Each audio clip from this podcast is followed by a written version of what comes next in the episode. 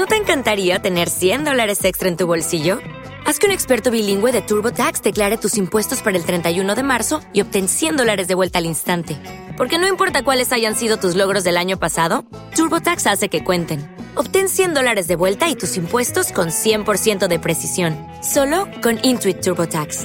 Debes declarar para el 31 de marzo. Crédito solo aplicable al costo de la presentación federal con TurboTax Full Service. Oferta sujeta a cambios o cancelación en cualquier momento.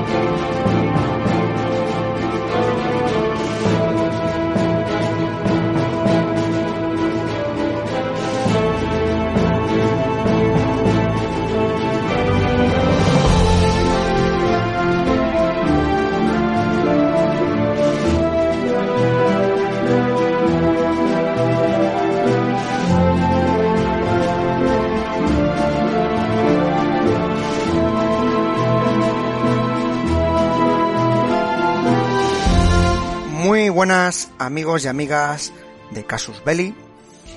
Hace poco, ya sabéis que los compañeros eh, de Casus Belli sacaron el inicio de la operación Barba Roja. Cuando me toca a mí hablar, pues el 90% suele ser de fuerzas especiales, alguna cosa peculiar o extraña, y hay una cosa que ya saqué durante eh, el conflicto con Irak, ante la tormenta del desierto y es el tema de la logística. Y es que hablar de Barbarroja, ya oísteis en el programa que hicieron los compañeros, uno de los principales problemas que había era la inmensidad. Y es que hay una frase de un general alemán, general Kleis, que decía, frente a nosotros ningún ruso, a nuestras espaldas ningún suministro. Y esta frase va a ser más que oportuna para iniciar el programa de hoy. Hoy os voy a hablar de logística logística durante la operación Barbarroja. Lo cual quiere decir que si no os gusta el tema de la logística, que a veces puede ser demasiado tedioso o incluso técnico, bájate ya, porque si no puede que te me vuelvas loco. Intentaremos hacerlo lo más a menos posible, lo más entretenido posible, dentro de mis capacidades, y que podáis entender los motivos que llevaron aparte del desastre de la conocida Operación Barbarroja y la logística que la rodeó. En diciembre de 1940, Adolf Hitler firmaba la directiva número 21, conocida como Operación Barbarroja.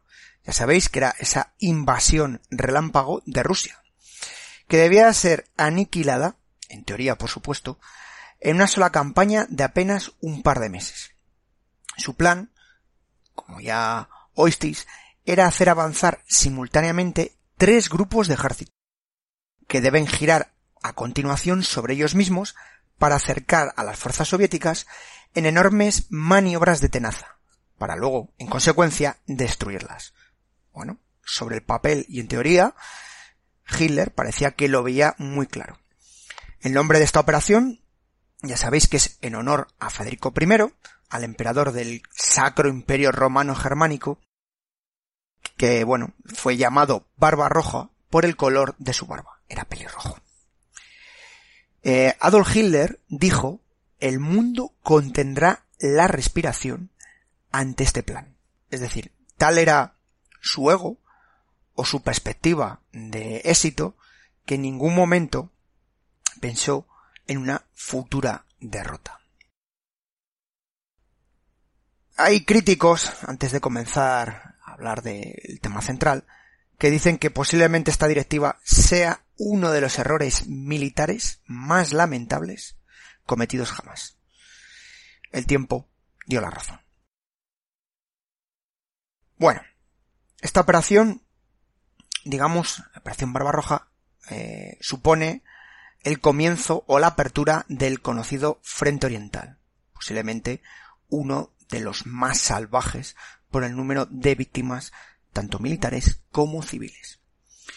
Y por supuesto, donde hubo las mayores batallas y en consecuencia eh, lo que os acabo de comentar. En un principio, esta operación significó un duro golpe para los soviéticos, que no se esperaban esta situación y les pillaron, digamos, desprevenidos. Con lo cual, eh, en sus inicios sufrieron fuertes bajas y empezaron a perder grandes extensiones de territorio en muy poco tiempo. Sin embargo, uno de los grandes elementos de defensa de la Unión Soviética durante muchos años y siglos, como es el invierno ruso, acabó con estos planes de terminar la invasión en pocos meses.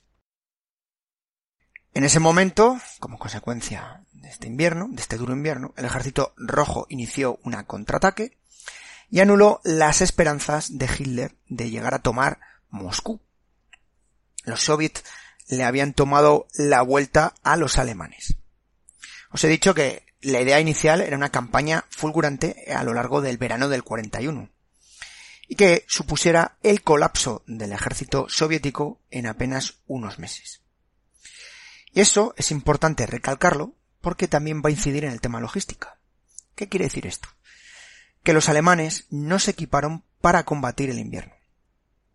En consecuencia, la logística que rodeó a toda esta invasión, pues fue bastante deficiente y muy poco previsora. Os he dicho, en un inicio, que eran tres grandes grupos de ejército que se dedicarían a ocupar regiones y las principales ciudades de la Unión Soviética. El grupo de los ejércitos del norte, su misión principal era la zona de los países del Báltico y del ya sabéis, la actual San Petersburgo. El grupo de ejércitos del centro, el que contenía más tropas, más material, incluso los mejores unidades, se encargaría de conquistar Bielorrusia, participaría principalmente en la toma de Smolensk y se dirigiría directamente a la conquista de Moscú y a toda la zona central de Rusia. Por contra, el ejército del ¿Te está gustando este episodio? Hazte fan desde el botón Apoyar del podcast de Nivos. Elige tu aportación y podrás escuchar este y el resto de sus episodios extra. Además, ayudarás a su productor a seguir creando contenido con la misma pasión y dedicación.